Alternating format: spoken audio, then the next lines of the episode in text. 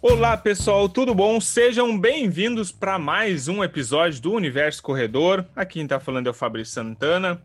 E no episódio de hoje, a gente vai falar sobre um tema, uh, dando sequência nos temas que a gente vem, já, a gente vem conversando. Hoje nosso tema é como ganhar velocidade na corrida, tá certo? De antemão, eu já, já digo que o nosso, nosso episódio vai ter o apoio da IORT, Instituto de Ortopedia e Traumatologia, arroba iort.sm. E para a gente falar sobre esse tema, eu vou apresentar aqui a nossa mesa. Não, hoje, hoje, se der algum probleminha de, de, de áudio, de, hoje está chovendo assim, ó. O que não choveu, 2020 inteiro está chovendo hoje. Então, se tiver algum probleminha de áudio, faz parte. Vamos lá? Fala, Nestor, como é que tá, cara? Fala, corredores e amantes da corrida de todo o Brasil. Eu estou muito bem, espero que vocês estejam ótimos para a gente debater sobre esse tema de hoje. Felipe. Fala, corredor, corredora. Tudo bem com vocês? Hoje promete. É isso aí. Juliano, como é que tá, cara? Olá, meus amigos corredores, tudo bem? Vamos para mais um podcast, hoje com bastante coisa boa, né? E assuntos que com certeza você vai usar no seu dia a dia nos treinos.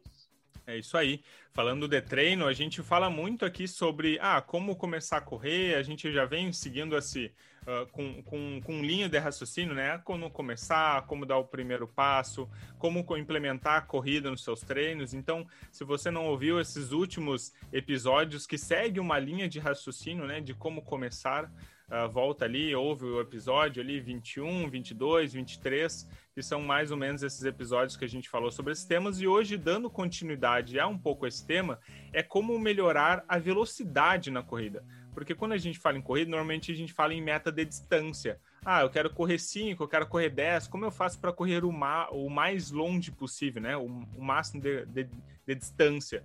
Mas a gente tem que ver também que na corrida a, a velocidade também influencia bastante, tá? E para hoje, Uh, o primeiro, o prim, a primeiro tópico aqui que eu queria trazer é, seguindo essa linha do, do, iniciante, quando que o iniciante ele deve começar os treinos focando em velocidade? Né? Então vamos falar um pouquinho aí, se você está começando a correr, então se liga aí que esse, que esse papo aqui é para ti. E aí, galera, o que, que, vocês acham? Cara, sobre treinar velocidade, uh, o iniciante, ele é, eu digo que ele é um... Ele, ele seria alguns alguns dos tipos de treino que mais exigem cuidado, né? Porque uh, a experiência que, essa, que, o iniciante tem, ela é, né, já diz, é, é muito baixa. Então, errar, vamos dizer, a mão nesse tipo de treino é muito comum. Por exemplo, uh, ele não tem uma percepção, ainda não tem uma ideia de qual a velocidade ele deve correr. Então, vamos dizer assim, se tu, o teu ritmo médio ali, que faz teus 2 quilômetros, 3 quilômetros, quem sabe esse iniciante já está fazendo, ele corra num ritmo de 6. Daí eu peço para ele fazer uns 200 metros forte. Ele não tem ainda essa mão do quão forte ele precisa fazer. E aí, às vezes, pode esse, esse excesso de velocidade pode trazer diversos prejuízos, né? Entre eles, aumento da sobrecarga pelo impacto, uh, aumento do estresse muscular e tendíneo, porque o tecido, os tecidos musculares tendíneos não estão preparados ainda para esse tipo de, de intensidade.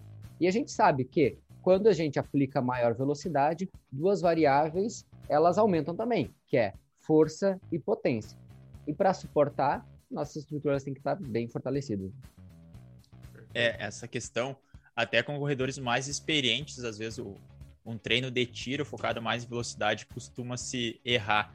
E aí, fazendo o primeiro tiro assim, ó, fora do planejado, principalmente fazendo mais baixo, então com uma velocidade maior, tu vai acabar comprometendo todo o teu treino e o objetivo do iniciante é que ele faça os treinos com qualidade, não para quem é experiente já é ruim, né? Então o iniciante tem que fazer esse treino com mais qualidade e fazer um treino com distâncias maiores, nessa questão pode prejudicar muito a melhora dele na velocidade.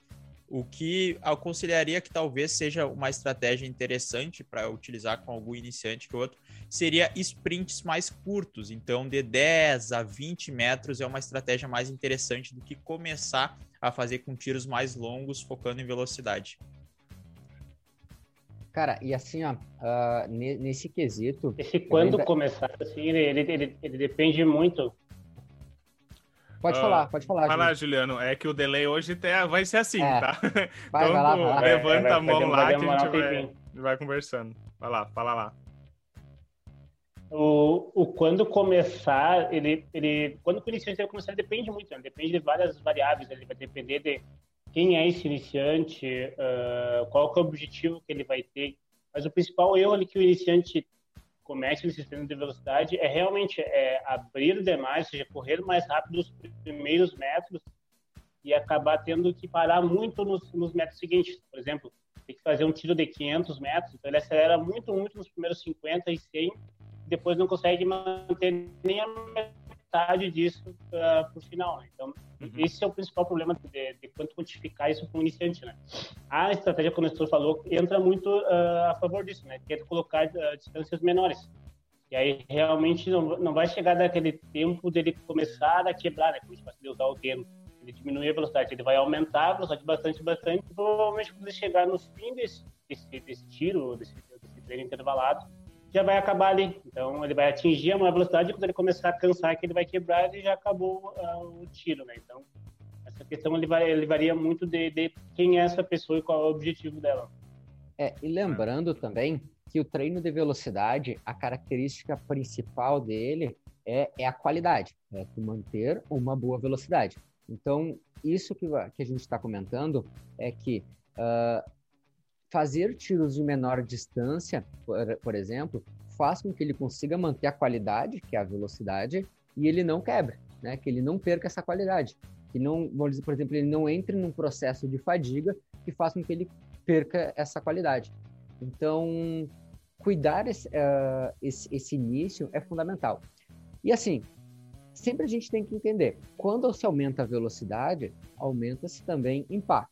Se o corredor iniciante não tem ainda a capacidade de uh, entender isso aí, de, de compreender uh, o quanto ele precisa para essa modificação mecânica que ocorre durante o gesto dele, e ele precisa adaptar seu corpo para isso, utilizar pequenos tiros, como o Nestor falou, de 10, 20, 30 metros, faz com que eu comece a introduzir os treinos de velocidade, um menor volume, né? Consequentemente, eu vou também aplicar um menor impacto comparado se eu fizesse tiro de 100, de 200 metros, e aí eu vou conseguir a médio e longo prazo ir evoluindo com ele. Mas isso, mas isso é fundamental sempre. Paciência. Paciência que você vai chegar lá. Até porque pode pode falar, pode falar. Até porque, por exemplo, esses sprints mais curtos, eles ajudam no fortalecimento, porque tu dá uma alta demanda então, tu tem que produzir muita força ali num curto inter intervalo de tempo, o que vai acabar fortalecendo tuas estruturas. E como a intensidade e o volume deles são. A intensidade é alta, mas é por um curto período de tempo. E o volume é baixo, tu consegue usar isso até com um método de fortalecimento com a própria corrida. Então, o sprint ele é interessante justamente. Questão de glúteo, panturrilha, principalmente, acaba fortalecendo bastante através desses sprints mais curtos, assim, na velocidade máxima. E aí, porque também tem diferentes tipos de treino de velocidade que a gente vai comentar um pouquinho mais adiante, então vou deixar para depois. É, fazendo, fazendo um link sobre isso e trazendo um pouquinho mais para o dia a dia, porque agora, agora o nosso, nosso meu projeto, o corredor está terminando, né? Tá chegando no final e, e vem as histórias, elas se encaixam muito uh, com esses inícios. Assim, eu lembro que lá no início, quando o Nestor falasse, cara, faz um treino fraco, médio e forte aí. Eu, ah, beleza saía tocando, saía tocando ficha, e aí quando tinha que subir para o médio, aí que eu percebia que aquilo que eu estava fazendo já não era o fraco, aquilo ali podia ser até um médio forte, e aí não tinha mais como subir para o forte. Então, essa percepção é muito importante antes de começar esses treinos, né? Então, se tu não tá habituado a fazer esse tipo de, de treinos uh, esses treinos mais uh, empíricos, assim, né? De, de, de, realmente estimular a tua noção de velocidade e, e, e consciência no, no, no, no, tipo de treino, eu acho que nem vale tanto a pena tu focar nessas velocidades, porque tu precisa disso antes para fazer um treino de velocidade de uma forma mais segura, né? Tanto que, o que? Faz nem um mês atrás, já fazia dois, três meses, eu ainda estava errando velocidade. O cara saía um pouquinho mais forte, ou na hora dos tiros, fazia, era para fazer um tiro de um quilômetro, chegava lá nos 600 metros, o cara já estava morto, o cara já errou, entendeu? Então, isso é muito comum da, de quem está começando, até tu pegar uma noção, né? E aí sim fazer as coisas de uma maneira bem mais segura, né? É, tem que estar tá em condições de treinar para poder treinar. A percepção, ela, ela demora um pouquinho mais, né? até, até pegar bem até pegar bem esse nível de percepção, ele demora um pouquinho, tem que treinar várias e várias vezes, né? Uh, uma coisa que aconteceu com o Fabrício, assim, não sei se ele, se ele já se percebeu, se os guris perceberam, é que ele treinava de fone antes, né? Ele gostava muito de correr de fone. E ao, e ao decorrer dos, dos treinos, e conforme foi evoluindo, ele viu que o fone mais tirava a concentração dele do que dava concentração. Porque, por exemplo, se você sai com a cabeça assim, não, eu tenho que manter leve, leve, leve, leve, agora tenho que manter médio, médio, médio, agora alto, alto, alto. Se tu tá escutando música com isso, tu nem se percebe isso aí. E também tu não consegue nem ouvir o teu, teu ritmo de passada, né? É uma coisa é. que te ajuda bastante. Então, se tu tá indo leve, leve, leve, leve, leve, agora quer aumentar médio, médio, médio, médio, forte, forte, forte, forte, né? Então, essas questões, ela vai ajudando muito. Então, essa questão da, da audição, do fone, tem pessoas que gostam, tem pessoas que não gostam, né? Mas nesse, nesse momento ela te atrapalha. Porque se tu só sai para correr, simplesmente para correr, tu bota o fone e vai, né? Tu vai, mas quando tu tem que seguir uma determinada ordem, essa questão do fone, ela acaba prejudicando. E essa questão, como eu falei, se tu conseguisse perceber por, várias, por vários motivos essa questão de, de quanto leve, médio é, pela passada tu consegue ouvir isso. Então, pela batida da passada, tu consegue também ter essa percepção. É, é um, um, uma parte do aquecimento aí que meus alunos eles adoram é o, o 6 de 60 progressivo. Eu acabo utilizando uns 60 metros, principalmente durante o aquecimento, até nos iniciantes, acaba sendo um treino em si, onde o objetivo é fazer uns 60 metros, é uma distância razoável ali que você consegue adquirir. Fez esses 60 metros, faz a volta mais rápido. E aí vai de novo mais rápido, mais rápido, mais rápido, mais rápido. Sempre progressivo, sempre aumentando mais a velocidade, com o objetivo de justamente perceber. Porque às vezes ele começa numa velocidade muito forte. E aí termina. E aí não teve mudança do primeiro para o sexto tiro. Não teve progressão. Então é justamente porque ele vai percebendo, ah, o que, que é um pouquinho mais forte que isso, o que, que é um pouquinho mais. E aí sempre vai indo e ele consegue percebendo e depois ele consegue transferir isso desses 60 metros, que é uma distância curtinha, sem muita carga, sem muito impacto, sem muito volume, para quando ele tiver que fazer um volume um pouquinho maior. Então ele sabe que, ah, se eu fizer nessa velocidade, eu já terminei no final dos 60 mal ah, cheguei muito cansado, então eu não vou conseguir manter 200 metros nessa velocidade. Então ele acaba entendendo, assim, com um pouquinho a distância, já consegue fazer essa noção de ritmo e um trabalho de, de velocidade, né? de percepção de velocidade, principalmente. Ótimo. ótimo. É isso aí, perfeito. Uh, então, seguindo um pouco dessa lógica, a gente já começou a entrar um pouquinho, dando algumas, algumas pinceladas breves em questão de, de tipo de treino. Né? Então, ah, para treinar a, a velocidade, é, é, meio que parece, é, parece lógico que não é do mesma maneira que tu vai treinar resistência ou vai treinar subida, descida, enfim. O treino de velocidade ele requer um treino específico, né? Então, quais são os principais tipos, assim, ou os mais usados ou os mais seguros uh, de treinos com foco na velocidade? Cara, a gente tem diferentes tipos de treino de velocidade. Uh, mas uma das formas uh, frequentes de utilizar são os treinos, por exemplo, de, de repetição, né? Pode, pode ser chamado. Uh, por exemplo, Jack Daniels chama no livro dele que é os treinos de repetição. É um dos livros que é referência aí no, no mundo da corrida. E o que, que seria isso? Seria aquele, interva aquele treino intervalado com intervalo passivo, né? Ou seja, tu faz um tiro e faz uma recuperação passiva, parado. Uh, uma das características interessantes uh, que você fala nesse, nesse, até nesse livro dele, que são tiros, né, são repetições, onde a gente utiliza no máximo, no máximo, dois minutos. Né? Então, por exemplo, o que, que eu tenho que fazer? Se eu sou um corredor mais lento, um corredor mais iniciante, uh, normalmente vai se utilizar treinos com características mais curtas, distâncias menores. Agora, corredores mais experientes utilizam treinos, tiros de, de dois minutos, por exemplo, percorrendo 200, uh, 800 metros, sendo um característico um treino de velocidade para, por exemplo, um maratonista, para um, um corredor de fundo. Então, isso tudo vai depender muito da experiência desse corredor. Agora, para iniciantes, a gente está falando com um corredor iniciante, pode ser ali estímulos de 200 metros, 300 metros, até 400 metros eu caracterizo um treino de velocidade para um corredor, onde ele consiga permanecer, por exemplo, na casa de 1 minuto e 15, 1 minuto e meio, eu caracterizo como um treino de velocidade quando eu utilizo tiros de 400. Mais que isso, normalmente não utilizo como treinos de velocidade. Aí sim, aí vai descendo para distâncias menores, como eu falei, 300, 200, 100, 50, 20, enfim, varia, varia ali o treino. Mas a principal característica do treino de velocidade é esse: é implicar uma boa qualidade, implicar uma boa velocidade por um intervalo passivo. E aí, esse intervalo, vou passar a bola para o Nestor e para o Juliano. É, esse intervalo, continuando. Ah, probleminha. Uh, esse intervalo, ele normalmente ele é maior. Ele é o que difere um treino de velocidade, por exemplo, de um treino intervalado. Tá pensando, ah, faço treino de 200 metros aí, e, e, aí tu tá treinando velocidade? Talvez esteja, talvez não, porque o intervalo, como o Felipe falou, é passivo e normalmente esse intervalo de um treino de velocidade ele é um pouquinho maior do que um treino intervalado, porque o objetivo é justamente buscar a qualidade.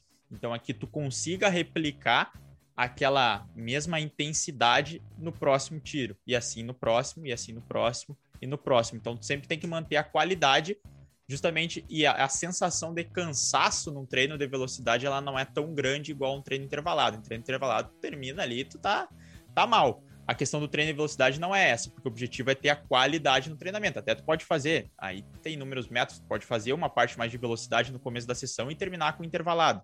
É válido, aí tem muitas formas. E além dessa, dessa forma que o Felipe falou, tem a questão de trabalhar a velocidade máxima, mesmo, velocidade pura que seria um tiro realmente até uns 60, 80 metros, que aí tu vai dar tudo de si. Não, não tem a questão. Porque esses treinos um pouquinho maiores, eles exigem um controle da velocidade. Nesses 60, nesses 80 metros, tu vai dar o teu máximo ali naqueles 60 metros, naqueles teus 50 metros, que é para terminar bem. E aí, normalmente, esses treinos contam com um intervalo um pouquinho maior, às vezes 5, 6 minutos o que talvez para vocês que sejam corredores assim não estejam tão acostumados. Ah, mas seis minutos de intervalo é porque ele não é um trabalho físico. Ele é um trabalho físico, óbvio que vocês estão correndo, mas ele envolve mais o sistema neural, então mais a tua conexão da cabeça do, de dar o comando para o corpo do que propriamente um trabalho do físico. Exato. E assim, ó, nessa característica. Quem está nos escutando agora deve, deve, deve estar tá percebendo assim, que esse tipo de treino que o Nestor falou, às vezes a sessão de treino, o descanso, o tempo de descanso é maior do que o tempo que tu passa correndo. Ali tu dá aqueles, aqueles tiros pequenininhos ali, às vezes descansa até por 5 ou 6 minutos. É algo um pouco diferente, uh, nós estamos falando mais a questão de, de, de, de, ganhar velocidade mesmo, né, em provas mais curtas. Às vezes quem treina para provas mais longas, às vezes acaba não utilizando tanto esse método, né, acaba usando um, um outro método, mas óbvio que esse método é super válido. Assim quem quer uh, melhorar a velocidade. Uh, mas esse exemplo que o leitor uh, trouxe, a gente está mais acostumado com o treino intervalado, né, como o Felipe falou ali. E essa questão também de, de o, o quanto que tu vai dar de intervalo também ajuda ajuda muito, né? E, e, e, por exemplo, se vai dar dois minutos, ou se vai ser um minuto, toda essa, essa questão interfere direto. Outro ponto também, a questão da qualidade. Por exemplo, se tu acaba dando um tiro máximo, a gente vê que se tu dá um minuto, um pouquinho, o sexto tiro já não sai da mesma qualidade do primeiro. Uhum. Então, às vezes, tu dar mais intervalo vai te dar mais qualidade em todos os tiros, né? Desde o um até o sexto. Então, é, então existem várias formas de, de fazer esse trabalho, né? Então, mas para quem é iniciante mesmo, o interessante mesmo é, é tentar não não vai ser necessário dar tanto intervalo porque o tiro não vai ser tão forte, né? Então é, é interessante fazer tiros curtos, como o Nestor falou, e intervalos ali de um a dois minutos. E aí, conforme a pessoa for evoluindo, aí sim começa a dar uh, tiros muito mais rápidos que exige né, um descanso maior. É, tem algumas, algumas literaturas que trazem, por exemplo, falando sobre velocidade desnecessária. O que, que seria isso? Uh, tu aplicar para um fundista uma velocidade muito elevada, que, por exemplo, ele não ele nunca vai correr ali ele uma vai prova usar, vai usar velocidade. Exato. Então, para quem está acompanhando fundista, são aquelas aqueles pessoas, né, homens, mulheres, que correm longas distâncias, né? E aí, assim, quando a gente fala disso de velocidade desnecessária, por isso que o treinador ele vai ter aquele, aquele feeling de ajustar os treinos de velocidade de acordo com a sua condição física atual. Tá? Por isso, utilizar o pace, utilizar a velocidade, são formas de a gente conseguir fazer esses ajustes aí para que tu consiga evoluir.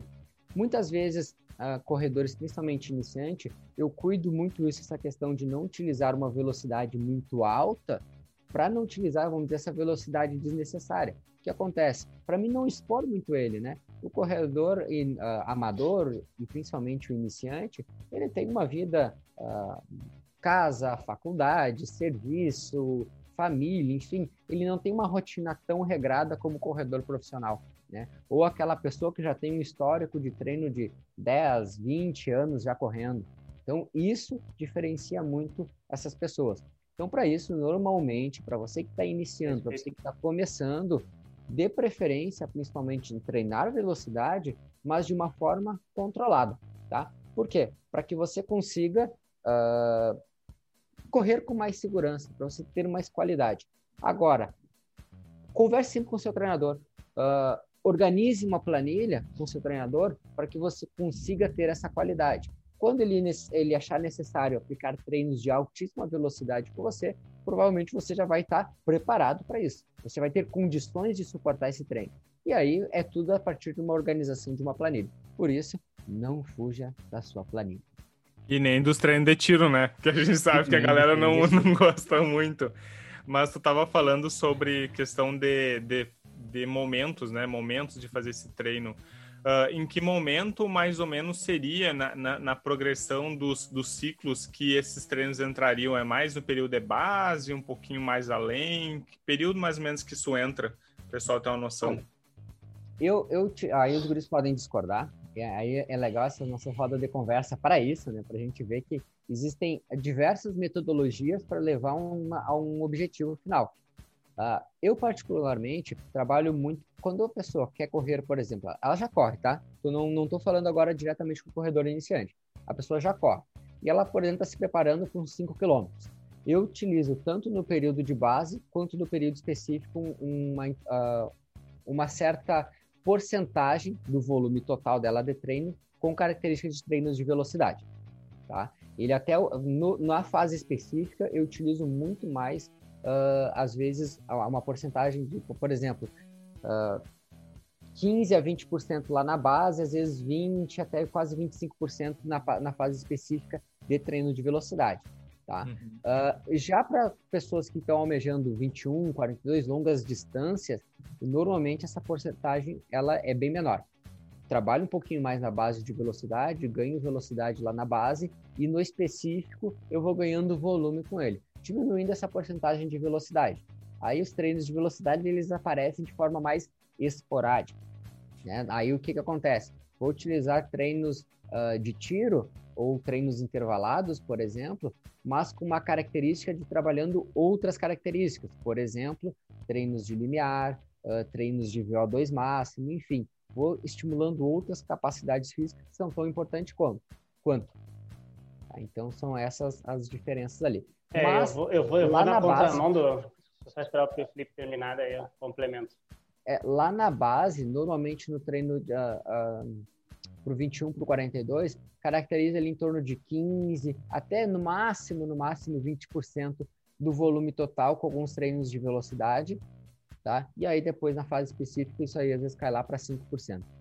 É, eu vou na contramão do que, o que você falou ali da, dessa questão eu, eu já gosto de usar uma metodologia um pouco diferente, de usar a base, uma questão de dar mais volume, ou seja, fazer esse treino intervalado, esse treino de velocidade com uh, uma quilometragem maior, então com metros maior ou quilometragem maior. E durante então, a fase a fase específica da prova, eu gosto de usar ela então com um ritmo mais parecido com o que a pessoa vai tentar fazer a prova. Então, uh, por exemplo, se eu gosto de usar na base para ela, ela correr, para ela correr mais rápido, bem mais rápido, né? E essa questão da depois quando chegar no competitivo, para ela simular o que ela vai enfrentar na prova. Claro, o volume cai. Então, o volume da base, quilômetros maior na base, quando ele chega no competitivo, então ele, ele reduz esses volumes e, consequentemente, a intensidade aumenta porque aumenta a velocidade, né? Então, geralmente, se a pessoa quer fazer, ah, quer fazer 5 km a ritmo 5, Ah, então agora na, na, os tiros na, na, base, com os tiros uh, com, ma, com mais volume, né, consequentemente vai ter que reduzir um pouco a velocidade. Essa também que eu falei também é uma metodologia válida, só que tudo depende. Depende do nível lá, depende de como foi o período de transição dela, depende de como foi a base, depende de qual é a prova alvo, a metodologia certa para cada uma. Então, por isso a questão da individualidade biológica ela sempre entra para quem está aplicando e por quê? Então, essas duas perguntas sempre que a gente uh, responde essas perguntas na hora de passar o treino. Legal. Só, só uma questão que eu vou levantar. Eu não sei porque que o pessoal não gosta de treino de tiro, falando bem a verdade. Cara, o treino de tiro, ele é muito mais agradável de ser feito. É, tu vai não, ali dar um esforço, é aí dá uma descansada, vai um esforço. É bem menos tempo. Às vezes tu vai 10 km, tu vai uma hora fazendo 10 km. É. Treino de tiro, ali meia hora termina. Ah, é muito mais legal o treino de tiro. Mas falando sobre Sobre as metodologias, eu o que o Juliano falou tem, tem dois pontos aí, que é o long short e o short to long, né? São duas formas. Um, tem alguns treinadores que preferem começar com um volume mais alto e diminuindo esse volume, aumentando a intensidade, e tem outros que preferem começar com uma intensidade maior e aumentando o volume até chegar na, no momento da prova. São estratégias válidas. A gente sempre fala que o treinamento ele é uma junção de várias variáveis. Tem diversos caminhos que a gente pode percorrer para chegar no objetivo final. Eu gosto de utilizar um treino de velocidade durante todo o período, desde a base até o período mais competitivo. Eu gosto que, que os meus atletas realizem o treino de velocidade porque dá uma sensação boa, eles conseguem desenvolver a velocidade. E aí, aliando um treino de velocidade mais curto com um treino mais longo, fica mais fácil para ele ter a sensação referente à prova. O que eu quero dizer com isso? Então, ele é acostumado a correr uns 5 km.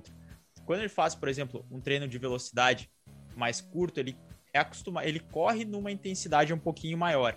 E aí depois, quando ele vai precisar fazer intensidade na prova, ele não vai sentir tanto, porque ele já está acostumado com uma intensidade maior. Então, a mesma coisa com o volume a gente tá falando de volume aqui, mas, por exemplo, o volume, ah, ele é acostumado a fazer 5. Quando ele faz um 10 km, depois quando ele vai correr os 5, a sensação que ele tem é que ele consegue mais, porque não vai, ele não vai ter mais 5 km depois que terminar a prova.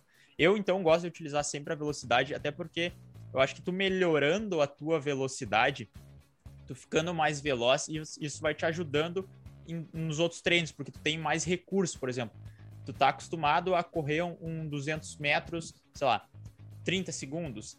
E aí, quando tem que fazer um, um, tiro a 34, tu já se acostumou com aquela intensidade de 30 segundos. Então, quando tu corre a 34, tu sente até mais leve correndo com pace. Mesmo mantendo, por exemplo, um quilômetro com a 34 a cada 200 metros. Então, tu já tem essa base. Por isso que eu gosto de utilizar ela em, em todos os períodos. Eu acho que é, é uma parte bem importante da, da corrida. Claro, a gente não está falando de atletas iniciantes, né? Não, eu, o que eu acho legal é que uh, vocês que estão ouvindo veem que existem diversas metodologias, uh, cada, um, cada um dos treinadores segue uma metodologia diferente com um objetivo, elas, elas se, se cruzam, são parecidas, em algum momento elas são iguais, às vezes não. E eu acho que isso que é interessante porque isso faz com que Uh, no fim, o leque de possibilidades para se treinar acaba sendo gigante, né? E todos eles realmente seguem uma linha de raciocínio parecida, mas na prática eles diferem um pouquinho e, e não tem problema nenhum, até porque tem pessoas que vão se adaptar melhor de um jeito, tem pessoas que vão se adaptar melhor do outro, e assim a gente vai conseguindo con, con, é, conquistar e construir os objetivos, né? Cara, Mais alguma assim, coisa nessa parte? Fala aí, fala aí, Não, e, e, é, e, é, fundamental isso, que as pessoas entendam. Ah, vamos, tem, vamos dizer assim, ah, mas como que podem existir uh, opiniões e modelos diferentes entre três pessoas aqui, entre três treinadores? Uhum. É que, na verdade, todos nós temos um embasamento, onde, na verdade, a literatura traz esses diferentes modelos e o que a gente tem que entender é que cada aluno, às vezes, vai necessitar de uma, de uma característica. Por exemplo, em alguns momentos eu posso utilizar um modelo mais semelhante, como o Juliano como o Juliano comentou, como o Nestor comentou. Isso não impede que ao longo da, da preparação de alunos claro. aconteça isso, né? Só que o que acontece? Normalmente tem modelos que a gente mais utiliza, né? Por quê? Porque a, o, o, o tipo de prova que os alunos fazem, uh, a forma como uh, eu já tenho organizado, ele se adapta muito bem, mas tem casos, e cara, tem muitos casos, e cara, que ele não se adaptou. A gente fez uma preparação, não se adaptou para ele aquele modelo. Eu tenho que, então, no próximo ciclo, modificar. O mais legal isso da corrida é que a gente é aprender uh, a cada ciclo de treino a gente vai aprendendo e vai conhecendo ainda mais o aluno atleta ali. E é fantástico, é fantástico esse processo. É, legal. Essa, essa questão, por exemplo, que a gente falou, a gente prefere usar. Então não significa que a gente sempre vai usar isso. É diferente é. eu preferir usar, manter a velocidade, mas, por exemplo, chega um aluno justamente que ah, não, não está com condições ainda, não suporta a carga de ter treino de velocidade. Esse treino vai ser diferente para ele, assim como o treino de outro aluno vai ser diferente. Às vezes o aluno está com uma lesão, está com alguma limitação, vai ser modificado. O aluno iniciante, o aluno avançado, o aluno que corre provas mais curtas, o aluno que pro corre provas mais longas. Então tudo isso varia. Não é porque a gente falou uma coisa que a gente sempre usa isso, é importante ressaltar. É só uma preferência nossa. Por exemplo, na periodização minha, eu gosto de sempre colocar tiros de velocidade. O treino que eu faço, assim como o treino do Felipe, ele provavelmente segue esse modelo ideal, porque é um modelo que ele já conhece mais. Assim como o Juliano também prefere, acredito eu, fazer na base treinos mais longos e depois ir aumentando a intensidade. Então é justamente isso. Com a gente, que a gente se conhece, eu uso esse modelo. Com os meus alunos, não necessariamente eu vou usar. É isso aí. É, e quanto mais adaptáveis nós somos, mais assertivos nós ficamos com o treinamento do, dos alunos, né? Acho que essa é, é a ideia. Gurizada, vamos... Pode falar. Por isso a importância da, do feedback do aluno, né? A gente, a gente tem um com sistema de, de planilhas que a gente sempre recebe o feedback das pessoas. O que, que acontece? Se a gente passa um, um, treinamento X e a pessoa não se adapta, feedback não vai ser, bah, esse jeito eu não consegui, foi ruim. Gente, isso, isso dá armas para a gente usar um outro, outra, uma outra maneira, né? Então, um outro caminho que vai levar para o mesmo objetivo. Então, tudo isso depende. Então, mais uma vez, saliento a importância do feedback do aluno. Nosso método de trabalho aqui, ele, ele é bem de microciclos de treino, né? então, microciclos de treinos semanais, a gente consegue fazer esse ajuste. Então, se a gente usou uma metodologia e o aluno não se, não se adaptou, que é super comum de não se adaptar a um jeito e se adaptar ao outro, a gente consegue trocar esse caminho para um caminho, que obviamente vai levar para o mesmo objetivo. Né? Então, uh, essa importância do feedback do treinador está sempre junto o aluno, isso é de, de sua importância. Me arrisco, me arrisco a dizer aqui, ó, que o feedback verbal do aluno é mais importante que o feedback do GPS do tá. aplicativo. Em toda a vida. Cara, uh, assim, agora vamos falar de feedback, então vamos aproveitar essa esteja. Cara, eu digo para vocês, eu acho fundamental, fundamental uh, ter o feedback lá do GPS, ter o do aplicativo, ou relógio, enfim, mas o verbal, cara, o, o, o, que o aluno me fala ali no áudio, por escrito, até para falar bem a verdade, eu gosto mais do áudio. Quem está acompanhando aí, eu gosto muito quando me mandam áudio dizendo como é que se sentiu, como que foi o treino, Uh, com, com, aquela voz triste. Não, é principalmente quando o áudio é logo depois de terminar o treino, que tu sente o que o... Esse é o melhor áudio. Assim, ó, é o áudio de decoração, né? É o áudio de... se o cara tá com raiva de um treino é. de tiro, se o cara tá feliz de um treino. É exato, é exato. Porque assim, e uma coisa que eu peço muito para os alunos, principalmente quem treina à distância, quem treina fora, não, eu não vejo na semana, por exemplo, pessoalmente, eu vejo, a gente só tem esse contato online, é fundamental esse feedback, esse, esse bate-papo, assim, que seja dois, cinco minutos ali por áudio para a gente conseguir entender como é que tá uh, o cenário dele lá na, na hora dos treinos, né? Porque isso sim, isso permite que a gente consiga evoluir e se tornar mais veloz. Isso aí, perfeito. Exatamente. Fechando essa, essa, essa parte, eu acho que as dicas foram bem interessantes, a gente falou bastante. Se você ainda tem uma, alguma dúvida sobre ou quiser relatar como é que tá seus treinos, é só é, mandar lá no direct do, do Universo Corredor, arroba Universo Corredor ou arroba ProElite Assessoria, que a gente, a gente gosta de um papo, já deu para perceber, né? Então é só mandar para a gente lá no direct que a gente continua conversando sem problema nenhuma. Uh, vamos lá, vamos mudar um pouquinho de cenário, vamos ir para os nossos quadros, né? Mas sempre lembrando que a gente tem nossos apoiadores, uh, a Keep Fit Academias, nas redes sociais é arroba KeepFit Underline Academias e Matéria-Prima Suplementos, arroba Matéria-Prima Santa Maria, tá bom? Então, Juliano, se der algum problema no áudio, tá? A gente te avisa, a gente vai conversando, a gente vai ajustando aqui. Só tá? Isso aí. Vamos começar ainda com um quadro, então, Juliano, Corrida Curiosa. Qual é o tema de hoje, Juliano? Então a gente já teve, já teve vários tipos de, de, de locais onde sair essa corrida curiosa. Ultimamente eu trouxe uh, alguma coisa da, da, do norte da, da Europa, aquela mais de corrida no gelo, né? E hoje a gente vai então mais para a parte da Ásia. A gente vai lá, vamos necessariamente para a China. E você sabe que na, na China né, tem um grande, um grande, um gigantesco monumento, né? Que é a muralha da China, né? Então, se a, a muralha da da China ali, né? É, tem lá a corrida é, é dentro da, da, da, muralha, né? Através dela tem a prova, da, tem a maratona, que são os 42, 195, tem a meia maratona e também tem a rústica, né? De, que é 8,5. Uh, ah, essa prova, então, ela tem largada às 8h30, 8h30 da manhã. Ela tem até, até 8 horas para completar a maratona até 4 horas para completar a meia maratona e até 2 horas para completar a rústica T8,5. Essa prova, então, ela sai com ali para 8,5, está em torno de 10 a 15 graus e pode chegar de 30 a 35 graus durante, uh, durante a prova. Então, essa questão da, da muralha da China, ela você já deve ter visto, ter visto uh, fotos ou, coisa, ou alguma coisa em filme, ela tem bastante degrau, né? Então, essa prova ela tem 5 mil 164 degraus. Então, a maratona tem essa, essa, esses 5.164 uh, degraus.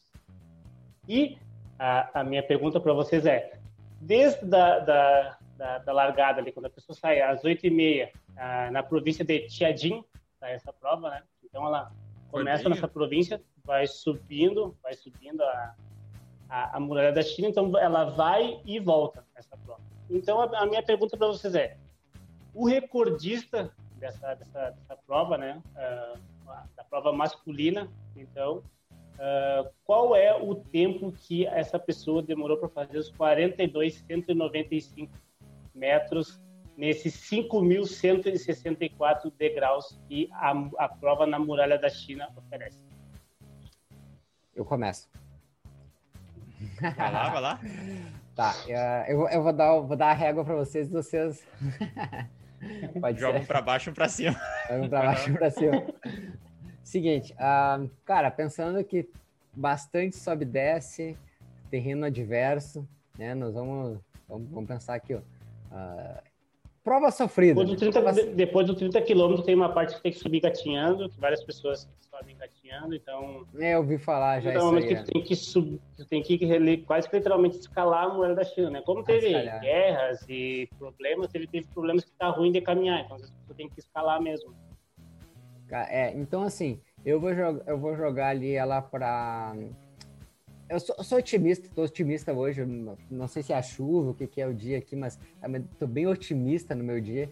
Então, vou dizer ali que é 3 horas 54 minutos e 33 segundos.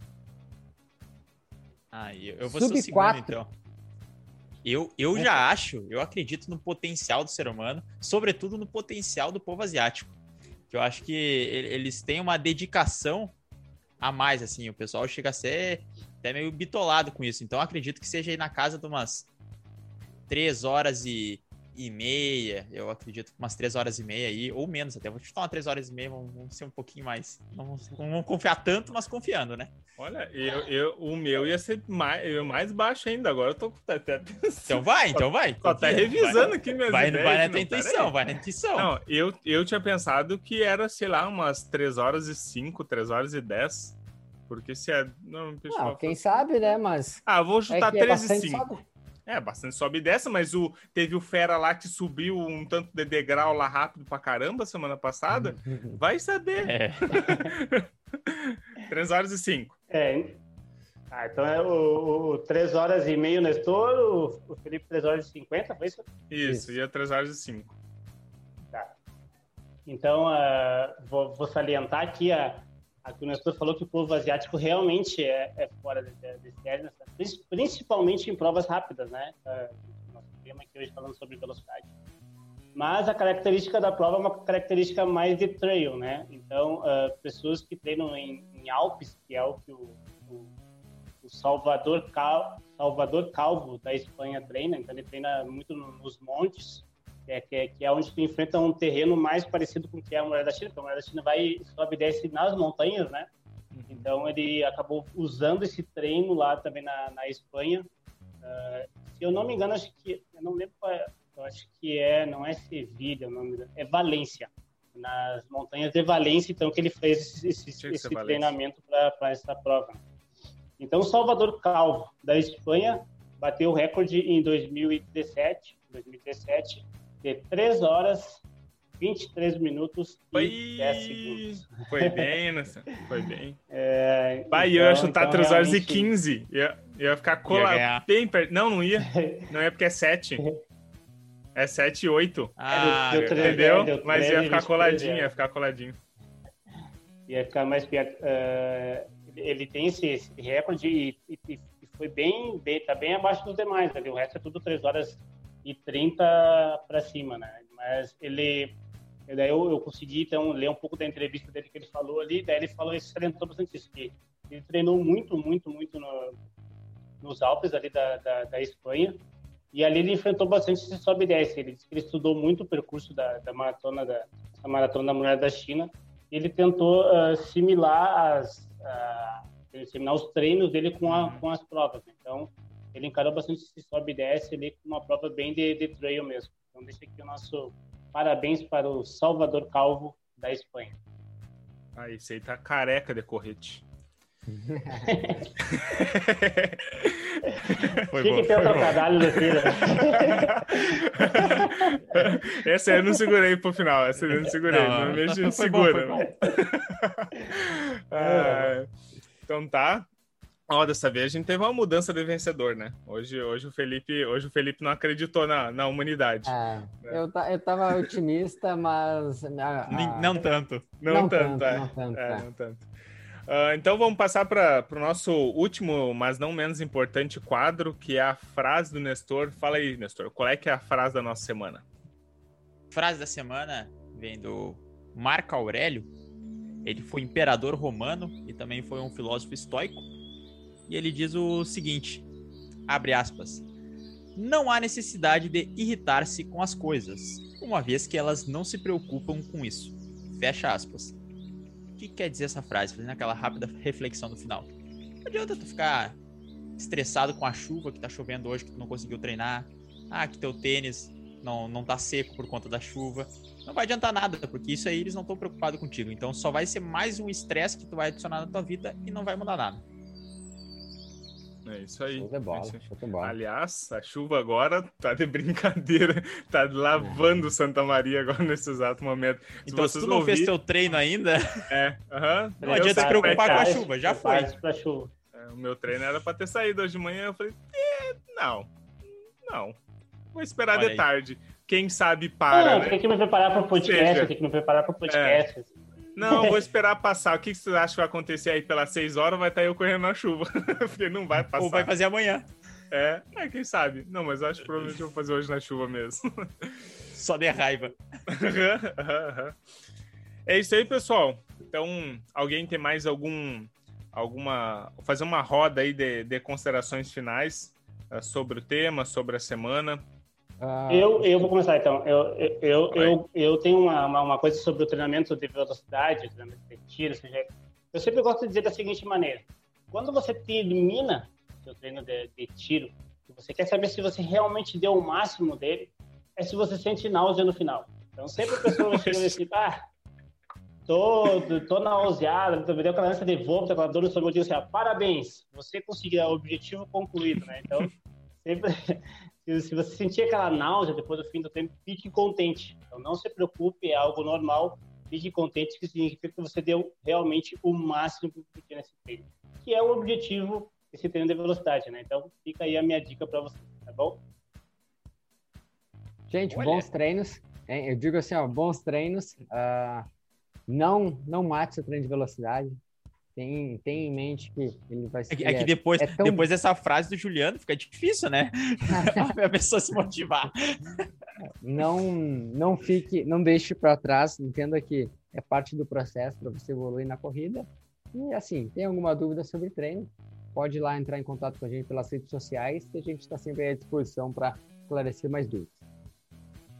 Pessoal, treinem velocidade porque a sensação de estar tá correndo veloz é uma sensação muito boa. Diferente do.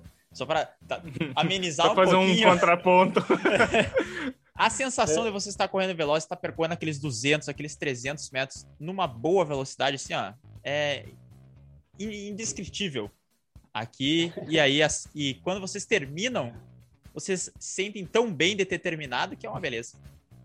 E é normalmente é os treinos mais rápidos também, aí é bom. É. Não, mas eu, eu, eu, assim, os treinos que eu fiz, eu sempre penso em cada treino que eu faço é um treino que eu fico mais rápido e fica mais fácil os próximos. Então, é assim, é assim que é, é, ele é pesado, ele é pesado, ele, ele te dá uma sensação de desconforto maior do que relacionado ao treino normal, né? Mas significa que tu vai estar mais preparado para os próximos treinos. É mais ou menos isso. É isso aí, pessoal.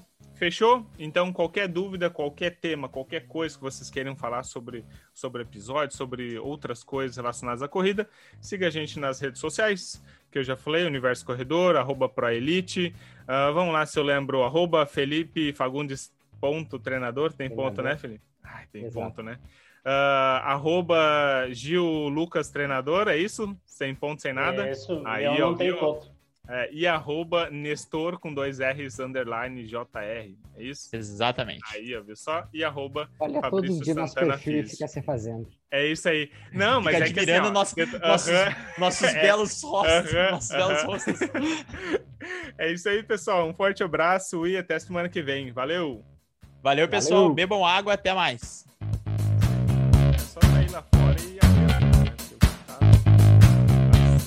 De água lá é. fora. Inclusive, inclusive, Fabrício, teu treino hoje é 6 de 400. nem tava planejado. Eu, eu, nem, eu nem. Eu nem vi. Vai ser um pouquinho puxadinho. Ah, mas, eu, eu, mas vale mais a pena